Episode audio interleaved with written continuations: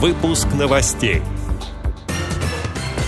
Госдума рассмотрит законопроект об отмене платы за капитальный ремонт для людей с инвалидностью. Представители Всероссийского общества слепых провели онлайн-переговоры о подготовке продукции ВОЗ для силовых структур. В Омске издадут тактильные исторические карты для школьников. Далее об этом подробнее в студии Ярославна Буслакова. Здравствуйте. В Государственную Думу внесли законопроект, который освободит инвалидов от платежей на капитальный ремонт. Сейчас льготные категории граждан платят взносы за капремонт в полном объеме, а потом в заявительном порядке получают возмещение части расходов. Новый законопроект упростит этот процесс, полностью освободив их от уплаты ежемесячных взносов. Парламентарии подчеркивают, что новый закон затронет только граждан, имеющих право на компенсацию этих расходов. Это инвалиды первой и второй групп, семьи с детьми-инвалидами, одинокие пенсионеры старше 70 лет.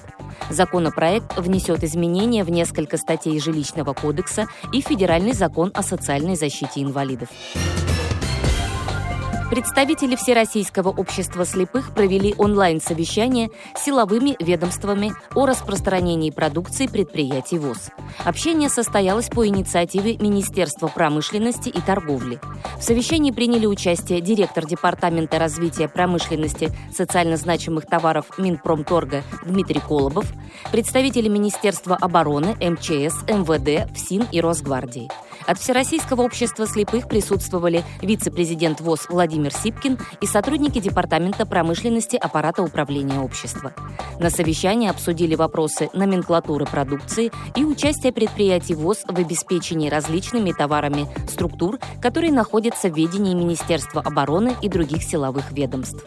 Владимир Сипкин отметил, что многочисленные предприятия ВОЗ занимаются обработкой металлов, выпуском продукции медицинского назначения из нетканных материалов, фурнитуры, продуктов питания и других самых разнообразных товаров, которые могут заинтересовать именно военные и правоохранительные структуры страны. По итогам совещания в ближайшее время пройдет ряд рабочих встреч и индивидуальных переговоров по поставкам продукции ВОЗ для ведомств, передает пресс-служба общества. Незрячие школьники Омска смогут изучать историю по адаптированным картам.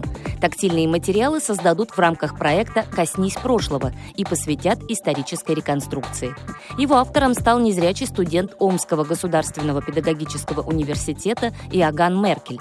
По словам молодого человека, который цитирует портал «Открытый НКО», когда он учился в школе, среди обучающих материалов не было карт, адаптированных для людей с нарушением зрения.